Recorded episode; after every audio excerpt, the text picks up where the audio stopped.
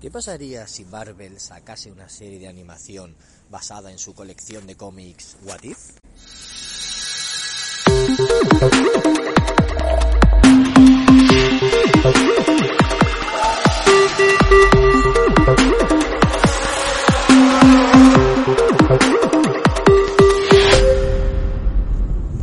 Amigos y amigas del ocio, bienvenidos a Ocio 2.0, vuestro podcast de recomendaciones sobre cines, series, videojuegos, eh, te- tecnología, cómics o cualquier otra cosa que caiga en mis manos ociosas. ¿Qué tal? ¿Cómo estáis? ¿Cómo lleváis este tiempo de frío, frío invernal o casi invernal? Eh, yo soy Bernie, David Bernat, y os voy a hablar hoy de una serie, una serie de animación basada en una colección de cómics. Aunque basada, basada tampoco es, sino más bien inspirada. Hablo de Marvel, Marvel Studios, la misma productora que se ha encargado tanto del universo, del universo cinematográfico Marvel, es decir, de las películas, como la de las series. Es el mismo estudio, los mismos estudios, la misma productora y todo bajo la batuta de Disney. Esta serie eh, se llama ¿Qué pasaría si? En inglés What If. Y los fans de los cómics eh, la conoceremos como What If, porque es como llamábamos a los cómics. Que en realidad los cómics traducidos al castellano eran ¿y si? No, no ¿qué pasaría si? Pero a lo mejor el título de ¿y si? se quedaba muy corto, entonces lo, han alargado un poquito más al castellano. Cosas de la traducción. Pero yo creo que lo deberían haber dejado como What If, porque más o menos se entiende, yo creo que todo el mundo lo entiende, hasta los, los que no conocen inglés. Bueno, se lo pueden explicar, no es tan difícil, pero vamos a, vamos a hablar de esta serie, no de los cómics. Yo no, no me he leído todos los cómics, leí alguno en el pasado, sobre todo algunos antiguos y algunos de Marvel Zombies. De Marvel Zombies, que también sale reflejado, por cierto, en esta serie. Eh, en estos cómics te cuentan universos alternativos, historias paralelas, cosas que pasarían si cambiase un parámetro de la historia que nos cuentan habitualmente.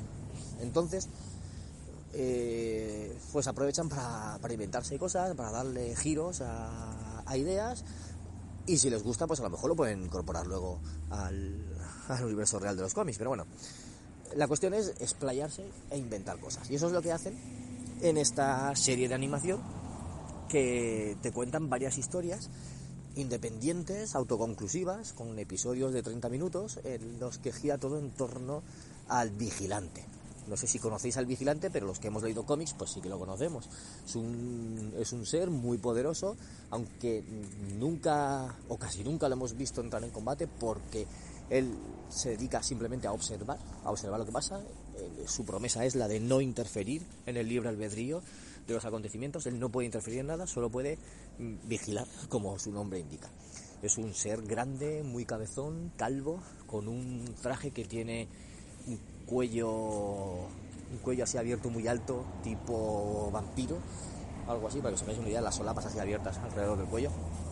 Y este ser, pues eh, es casi omnisciente, sabe mucho de lo que pasa en todo el universo y nos lo va contando como si fuera un narrador. Nos sirve de narrador, tanto en los cómics como en la serie. Y aquí te va contando varias historias de varios universos diferentes que ya forman parte del multiverso. Porque sabemos que el, multiverso se ha abierto, se ha expandido y ahora tenemos varias, varios mundos paralelos eh, ya no solo el que hemos visto en la, en la línea temporal de, lo- de las películas.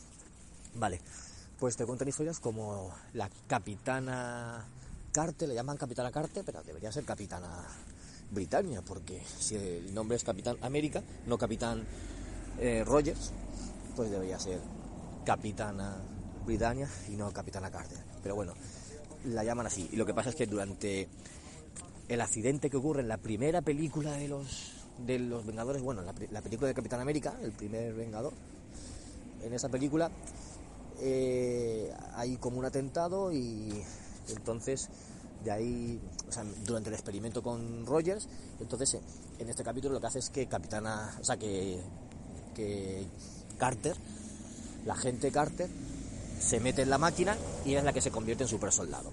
Y es la que adquiere los poderes. Bueno, pues no voy a contar las historias, pero para que, para que os hagáis una idea. Hay una con Marvel Zombies, en la que, en la que los seres de Marvel se convierten en zombies y mantienen sus poderes. Hay otra con los Guardianes de la Galaxia, si T'Challa se, hubiera convertido en Star-Lord. Hay otro que dice que si... Eh, ¿Cómo se llama? El, el, enemigo de Black Panther, ahora mismo no me acuerdo cómo se llama, pero si ese eh, hubiese salvado a Tony Stark, en la primera película de Tony Stark, pues se hubiera convertido en su mano derecha. ¿Qué pasaría si todos los héroes de la Tierra mm, muriesen en un principio, cuando estaban formando a los Vengadores, que estaban reuniéndolos a todos? Pues a, hay un algo, alguien, una, una, entidad o algo que los va matando uno a uno eh, antes de que sean todos los, Vengadores oficiales. Y, te cuentan por qué, quién lo hace y quién lo hace y por qué.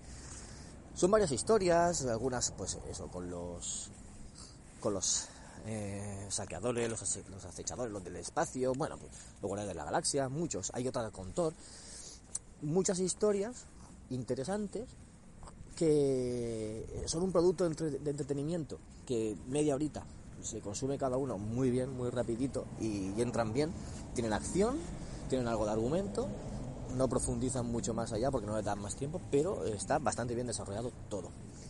Eh, me han gustado en general todas las historias, alguna más que otra, pero la de la de Thor, por ejemplo, pues no, porque me ponen a un Thor adolescente, engreído, chulito y estúpido, porque es estúpido. Y a mí me sabe mal, porque se han dejado mucho guiar por el Thor de cine cuando los que conocíamos a Thor en los cómics era un ser noble, respetado, eh, soberbio, era una divinidad, entonces se le tenía respeto. Incluso en los cómics, cuando él hablaba, la tipografía era diferente, no era igual que los, que los otros, para que se supiera que era un bozarrón, que era un dios. Y eso pues se ha perdido, se ha perdido en el universo Marvel y a mí me da pena. Y me habría gustado mucho ver a, a ese Thor más respetable aunque fuera la de animación, pero no ha podido ser. Así que nada, una oportunidad perdida. Pero bueno, eh, lo interesante es que todas estas historias se van, tras van contando hasta un episodio final, eh, que ese episodio final va un poco más girando en torno al propio vigilante y, y tiene un desenlace que te lo deja un poquito abierto de cara a una segunda temporada que se podría producir. No he visto confirmación de que se pueda producir, pero bueno, la verdad es que sería interesante. Y bueno, la animación está muy bien hecha, es un cel shading eh, que está que está muy muy bien, o sea, la animación es, es en 3D, pero con cel shading que parece cómic. Es como un cómic eh, con figuras en 3D, la verdad es que está muy chulo. Y luego como curiosidad decir que las voces de casi todos los actores son las de los actores de cine.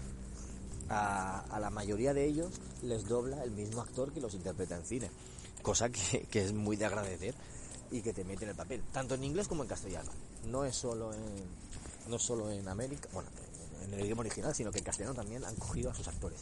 E incluso, aunque en castellano alguno no lo haya doblado el original, eh, sí que en castellano han cogido al actor de doblaje de, ese personaje aquí en nuestro país. Y así pues hemos tenido la última interpretación de Chadwick Boseman como Black Panther, que no fue en una película de cine, pero sí que ha sido aquí en esta serie de animación. Esto lo grabaron hace tiempo, lo tenían ya grabado, rodado y doblado, o no, si no todo, casi todo, y así pudieron incorporar a la voz de este actor en su última participación en el universo. Incluso eh, tuvieron unas palabras de despedida al final del episodio. Y también decir que los modelados de los personajes, los modelados, bueno, digo modelados porque son, son diseños 3D, aunque estén con cel shading, que es estilo, estilo cartoon, estilo dibujo, estilo cómic. Eh, los diseños de los personajes se parecen, la mayoría, mucho a, a los actores reales. Mucho, la mayoría de ellos hay algunos que cambian un poquito, pero tú lo ves y dices, ostras, es que es el actor, pero, pero en, dibujo. O sea, por ejemplo, Iron Man o Tony Stark, dices, ostras, es que es eh, Robert, Robert Downey Jr., pero dibujado. Y este también sale, Charlie, eh, Chadwick Boseman también, también se parece. Y hay, hay muchos, hay muchos que se parecen, que, que son clavados y otros que no se parecen tanto. Pero bueno, el Benedict Cumberbatch a veces se parece, a veces no. Tiene un toque que, le que se, se, parece un poquito más al de los cómics, no sé si es por el pelo.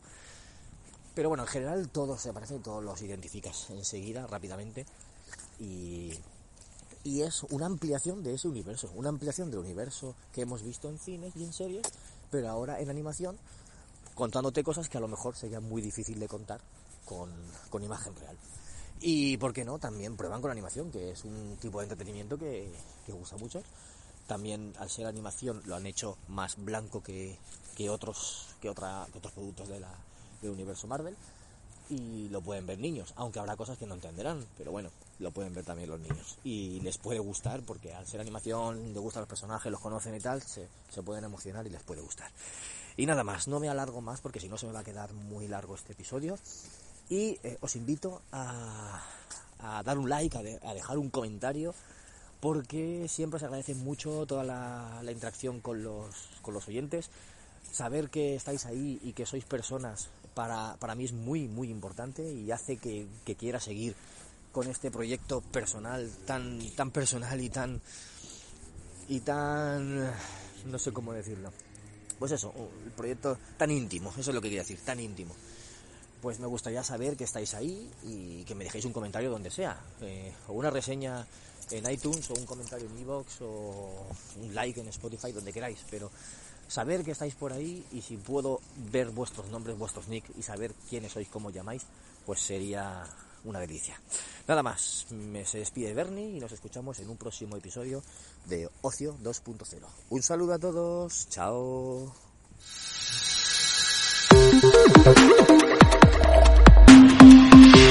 Thank